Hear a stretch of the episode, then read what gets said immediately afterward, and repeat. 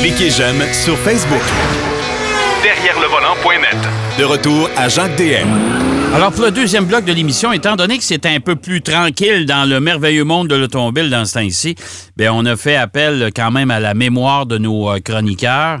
Et euh, Denis, Dieu seul sait que Denis Duquet, il en a toute une mémoire. Il en a vécu des choses pendant toute sa carrière. Salut, Denis. Bonjour, oui, j'en ai vécu pas mal. Puis si on avait, ça prendrait tellement de temps, j'essayais de trouver des sujets qui, qui pourraient se faire le choix. J'ai l'embarras du choix. Euh, D'ailleurs, derrière le volant.net, là, chaque semaine, je vais mettre une anecdote de mon fabuleux passé. Oui, puis ça, ça vaut, ça, ça, vaut la peine. Les gens, allez lire ça, vous allez voir, c'est savoureux. En tout cas, on moi, j'en connais quelques-unes. Mais aujourd'hui, tu vas nous, nous, nous entretenir. Entre autres, de deux rencontres que tu as eues avec euh, deux. On va parler de, de pilotes automobiles parce que moi, j'en ai eu toute une aussi. Toi, tu en as eu deux très célèbres, dont la première. C'est ça, j'en ai eu d'autres, mais ça, en tout cas, deux particulières. À un moment donné, on, était en Italie, puis euh, on assistait à un programme de pneus Pirelli, puis on, naturellement, euh, on reste pas dans un là, il nous faut rester dans des trucs un peu plus relevés. Et, dans le stationnement, il y avait un paquet de voitures exotiques, des Ferrari, des Lamborghini, du groupe, il y a un rassemblement ici. Mm-hmm. Puis là, on, s'inscrit, puis on, on s'en va dîner le soir, puis le lendemain matin, j'arrive, la salle à, à manger, à déjeuner est bondée, puis là, il y a un type tout seul avec euh, son il est le journal. Fait que moi, je, lui demande est-ce que je peux m'asseoir avec vous? Je dis oui, oui, non problème. Ben, je m'assois. Puis là, le gars baisse son journal. C'était Nicky Lauda. Wow. quand il m'a vu à la face, il dit Oui, c'est bien moi. hey, OK. As-tu, as-tu, au moins eu l'occasion de, de t'entretenir un peu avec lui? Oui, oui, on a parlé euh, un, peu. Là, qui, euh, ça, c'était avant le non, c'était après la mort de Gilles Villeneuve, ça. Puis lui, il m'avait dit, il m'avait dit, vous êtes de Montréal. Finalement, il a connu mon accent, puis ça, puis comme d'habitude, il aime toujours la ville de Montréal. C'est rare d'entendre dire que c'est un trou. Puis, euh, comme disait le président Trump, un shithole, là, c'est un trou de merde. Fait que là, il s'est mis à parler, puis du Gilles, du quel pilote extraordinaire. on l'appelait le funambule en Europe, puis c'était vraiment ça, là. Puis, on a joué un petit peu, on va ça, il a retourné à son journal. Moi, je suis retourné à mes, à mes bagels, ou je sais pas trop quoi. Puis, à un moment donné, t'es là, la bouche le menton a dû me frapper à la table quand son journal. Puis un autre déjeuner, euh, ça, c'était de ce côté-ci de l'Atlantique. À chaque année, à une époque, le General Motors, Ford puis Chrysler faisaient ce qu'on appelle des long leads, des présentations en avant-première. Ils nous réunissaient chez GM à Milford, au Michigan, qui est un immense complexe euh, pour tester les voitures. Puis là, ils font venir, euh, mettons, Chevrolet, ils ont un pilote qui court pour eux autres en NASCAR, ben, ils vont l'inviter pour qu'ils viennent fréquenter le, gratin du journalisme automobile. Puis, euh, chez Pontiac, à l'époque, Richard qui courait pour Pontiac en NASCAR, puis euh, il était là, là, avec son éternel chapeau, puis c'est Ouais, ben oui, son chapeau, son chapeau de cowboy et ses lunettes fumées noires, là. Ça. Ouais. ouais. Puis moi, ça doit être parce qu'il a les yeux croches. C'est pour ça qu'il porte des Ah, OK. Mais, ça, ne savais pas, celle-là. Mais n'empêche que c'est tout un personnage parce que au souper, il présente, puis il vient faire un petit, petit topo, là. Puis là, il s'est mis à parler avec un accent de Boston qui est assez particulier. Ceux qui ont entendu déjà le président canadien, c'est l'archétype de, de, de l'accent de Boston. Ouais. Il dit, hein, il pourrait un gars du Sud, pas là, il a repris son accent normal. Puis euh, c'est loin d'être un nono. Puis le lendemain matin, moi, je suis assis, puis euh, je suis en train de déjeuner. Puis tout à coup, il y a quelqu'un qui me demande, je relève pas la tête, je dis, je peux m'asseoir avec vous? Ouais. Un c'est Richard Il n'y a pas personne dans la salle. Fait la moindre des politesses, c'est de s'asseoir avec le gars tout seul. Puis là, il s'assoit, puis il dit, vous venez d'où? Il se présente à Richard Petit. Ben, je pense que je l'avais deviné. Puis je me présente, je viens de Montréal. Ah, tu viens de Montréal? Connais-tu Jean-Paul Cabana? C'est incroyable quand même. C'est parce que Jean-Paul Cabana, là, il a une réputation aux États-Unis. Il y a un grand respect. Tout le monde le respecte, là, au Québec aussi, au Canada. Mais les, les... Moi, j'ai parlé à plusieurs pilotes NASCAR. Puis quand ils savaient que je venais du Québec, là, il me parlait toujours de Jean-Paul Cabana. Puis là, il disait What a nice guy, what a driver, one of a kind. Tu quel pilote, quel personnage, puis euh, un, homme unique. Mais euh, c'est pas toujours. J'ai déjà rencontré une fois, j'ai fait l'inverse. C'est pas un pilote célèbre, c'est l'ancien président de Hyundai, donc j'ai oublié le nom, euh, puis c'est tant mieux. C'est peut-être mieux qu'on ne le sache pas, ouais. oui, c'est ça. ça fait que c'est un programme, ils font ça à Halifax. Puis le plus curieux, on est sur le bord de la, en Atlantique, le paradis des fruits de mer, puis du saumon, etc. On a mangé du bœuf pendant trois jours parce que le président, il n'aime pas le poisson, ce qui est très rare pour un Coréen. Ça fait que là, euh, j'arrive dans la salle à manger, puis il est tout seul. Bon, ben là, pour m'en aller ailleurs, c'est lui qui nous invite en plus. Je m'en vais m'asseoir avec lui, il me regarde, il se lève, ça va s'asseoir ailleurs. Ah, ben, c'est spécial. Ouais. Oh, ouais, mais moi, j'aime autant ça, je savais pas quoi y dire. Puis, en plus, le plus drôle là-dedans, c'est que la veille, moi, on restait dans un hôtel, là, un resort, où c'était tout comme des cabines, là, des, des, des, petits, chalets. Ouais. Puis, il est minuit, moi, je me coucher, de coup, j'entends non, I'm not leaving, j'entends crier, puis là, bing, bang, il y a du monde qui parle, il y a une lampe de poche, je sais pas moi, il y a une... je rouvre la porte. Le président, lui, qui venait d'arriver tard, il a décidé que ce chalet-là, c'était lui. OK. Puis il était habité par un journaliste de Calgary ou d'Edmonton qui, lui, deux verres de bière, là, puis il était parti, là. Il passait pas le test d'ivresse au maître. Puis lui a décidé qu'il restait dans le chalet. il y a deux, trois, là, deux, trois personnes du, des relations publiques de Hyundai qui le prennent à broscar. Les autres, ils tiennent les, les, jambes pour le sortir. Puis le président attend avec sa, sa valise. Puis là, les femmes de chambre arrivent pour faire le nettoyage puis changer les draps. Puis l'autre, s'en va en criant No, you won't take me. C'est drôle, il n'était pas là le matin. Ben, c'est quand même, écoute, c'est quand même le genre d'événement qu'on ne retrouve pas aujourd'hui. Ça n'a pas de bon sens. Non. Ben non, mais même ce personnage-là, c'est un bon gars, mais aussi qu'il prenait un verre, il perdait la carte. Puis à un moment donné, quand ils ont lancé la détour puis la mystique, la contour puis la mystique chez, Ford, on a fait ça à bas des gobés, où ils ont tourné le film de Birds. Oui, OK, oui. Puis, là, premièrement, on a conduit, on a voyagé la veille, on a conduit toute la journée, on est fatigué. Là, on s'en va. L'école, si tu te souviens du film, là, les, ben enfants sortent de l'école, sont attaqués par des oiseaux. Je suis allé, je suis allé à cet endroit-là, ouais. Elle existe encore, puis il y a une salle à manger au deuxième. Et là, on est assis, on veut jaser pour relaxer. Tout à coup, il y en a un qui sort de la cuisine en hurlant You murder my husband.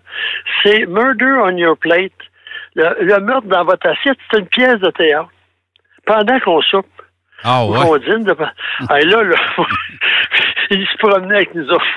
En tout cas, ça n'a pas été un succès.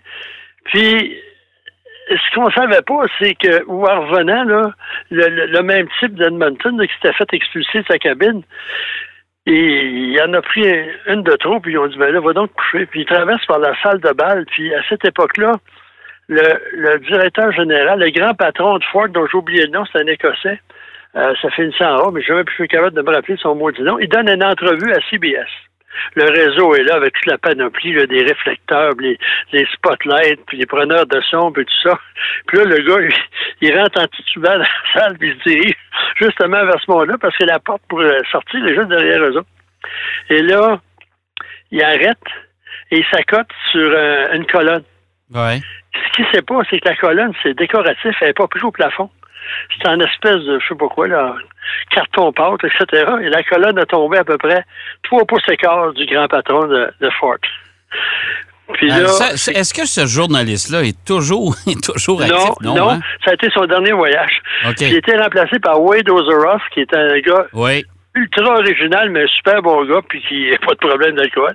Fait que là, le, président Ford regarde ça, puis il regarde la colonne, puis il a manqué d'à peu près de, très peu, puis il a dit get him out of here. Mais here, là, ça voulait pas dire la salle, ça voulait dire l'hôtel, puis probablement la Californie, parce qu'on l'a jamais revu de notre vie. Okay. Le lendemain matin, il était pas au petit déjeuner. On a demandé aux gens de Ford, oh, je pense qu'il a quitté tôt.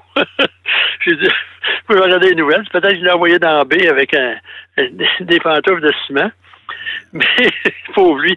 Mais lui, il se mettait dans le trouble, là, puis euh, un peu partout, parce qu'ils ont arrêté de l'inviter. Ça a été bien plus simple. Ben, parce que son, mais ça n'était pas pire. Ce journaliste, ça, euh, tue le président Ford euh, dans un, en, état d'ivresse. Mais parlant d'ivresse, tu sais, comme moi, quand on, on, se promène là, un peu partout, il y a toujours un repas le soir, puis le lendemain, on se lève tôt, puis on part. Mm -hmm. avait une idée extraordinaire. C'est qu'on nous ont invités en Allemagne, à Munich. Puis après ça, ils nous prenaient chaque jour. Ça durait 4-5 jours, c'était assez long. On changeait d'auto à chaque jour. On s'en va à Munich, on visite les gens, on, s'en va chez Motorsport, puis ils nous présentent des voitures, puis J'en parlerai plus tard une autre fois, ça, c'est trop long à expliquer. Euh, le lendemain, on part, puis là, moi, je suis avec Michel Crépeau, un autre chroniqueur automobile, puis on s'en va. Puis, là, on choisit notre itinéraire. Mm-hmm. Rendez-vous en banlieue de Venise, l'hôtel, c'est ça, puis bonjour. Parfait. Fait que là, euh, Michel et moi étant du même, euh, on a fait un petit détour, on est arrivé, c'était un petit peu juste pour le souper. Fait que là, on arrive là, puis ils disent euh, Vite, le cocktail est chèvre, on va passer à la table, là, on met nos bagages à la réception, puis on s'en va souper. Puis moi, je suis assis. Dan Proudfoot est à côté en face de moi. Moi, je suis assis, on est à l'extrémité de la table. Puis là, il y a, une représentante de Pirelli qui vient faire du, du, du zèle ou faire son travail. Euh, elle, est basée en Italie, mais elle sait qu'il y a des journalistes automobiles, puis elle vient nous voir pour jaser, puis tout ça. Puis elle est assise à côté de nous autres. Puis pendant le repas, ça va, là, la discussion est assez relevée. Puis euh, après le repas, le, garçon vient puis il nous présente, il nous offre des, euh, des, des dîners, des, voyons, des, des breuvages euh, after dinner drinks. Des, des digestifs. Ouais. Puis il commence, puis il fait la panoplie, puis après ça, il dit We have grappa. Nous avons de la grappa. Puis les autres, pour les Italiens, la grappa, là, juste en en parler à, à Piero Fakin, là. Ouais. ça fait que là, il y en a un du groupe et tout ça, c'est de la bagosse, c'est quasiment de la coiffe relatée. Fait que là, euh, Dan Proudfoot, qui avait un sens de l'humour assez, assez euh, particulier, oh, il dit, moi, je préfère l'Aqua Velva. Il dit J'aime la bouteille, ça se tient bien, puis ça a un bon goût quand on boit ça. Puis moi, du tac au tac, je dis Moi, je préfère le Vitalis. Aujourd'hui, je ne sais pas si c'est encore vendu.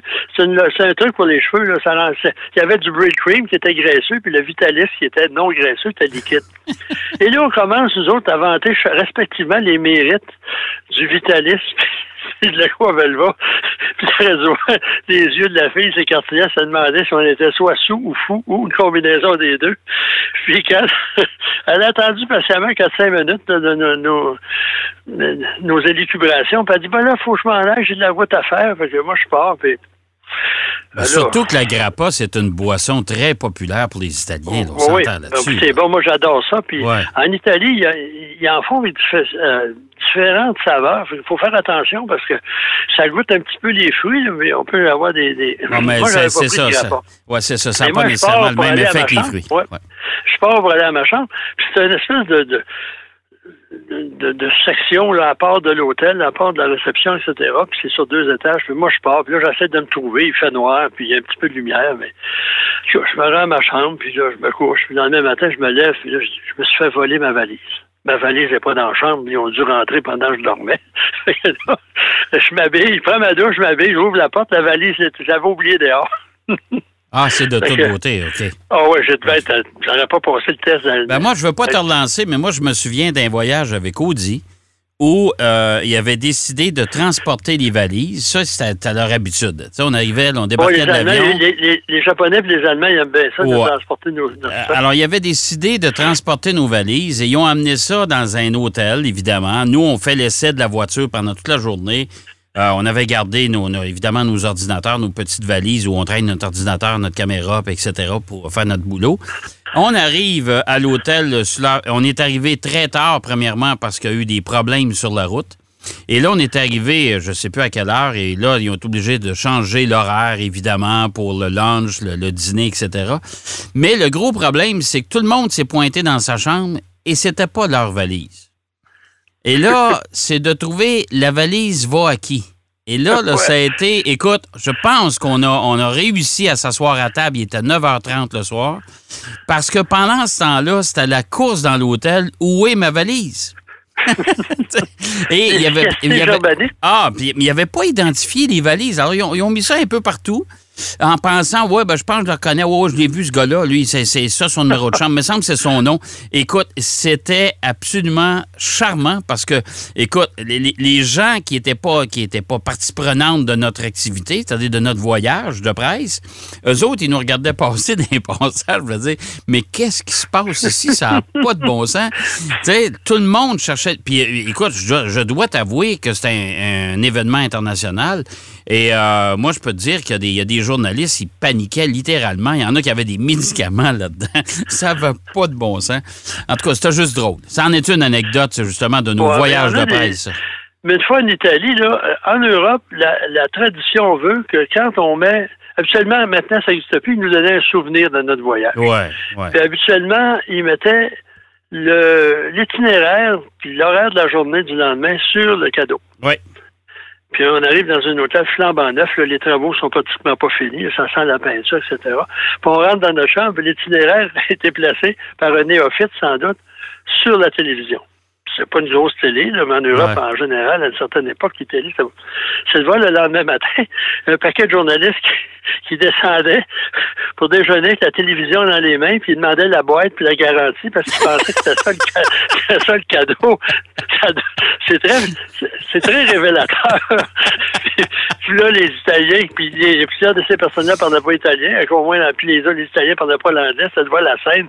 Les Italiens voulaient avoir leur télé, puis les autres voulaient avoir la boîte transportée à la télé. Oh, ben, ça l'est bonne. c'est déjà arrivé à Mazda, là, on est resté dans un, hôtel qui dominait la, la mer en Californie. Puis il y avait des jumelles pour euh, euh, observer les baleines puis les dauphins qui avaient au large. Puis il y en a qui ont pensé que c'était un cadeau. Fait sont partis avec des euh, jumelles. C'est ça. Quand le gars de Mazda il est venu pour régler la chambre, il y avait une dizaine de jumelles. C'était des jumelles pratiquement neuves. Hein? On pouvait la confusion. Ah, ça n'a pas de bon sens. hey, Denis, c'est déjà tout le temps qu'on a. Mais je suis sûr que tu en as encore amplement. La semaine prochaine, on Bon, ben, la semaine prochaine, on continue le même exercice. Moi, je te dirais avec qui j'ai lunché euh, déjà un petit déjeuner en tête à tête. Ça, a été tout à fait charmant. Bonne semaine, Denis. Parfait. Ben, toi aussi, bonne semaine à tout le monde. Oui. Euh, Denis Duquet qui nous parlait, qui va nous parler de ses anecdotes de voyage, de lancement de presse pendant les prochaines semaines. Je pense que ça va nous changer des idées puis ça va nous faire sourire un peu. On va aller faire une pause. Au retour de la pause, Marc Bouchard est avec nous. On parle de la nouvelle Hyundai Sonata. Derrière le volant. De retour après la pause. Pour plus de contenu automobile, derrière le volant.net.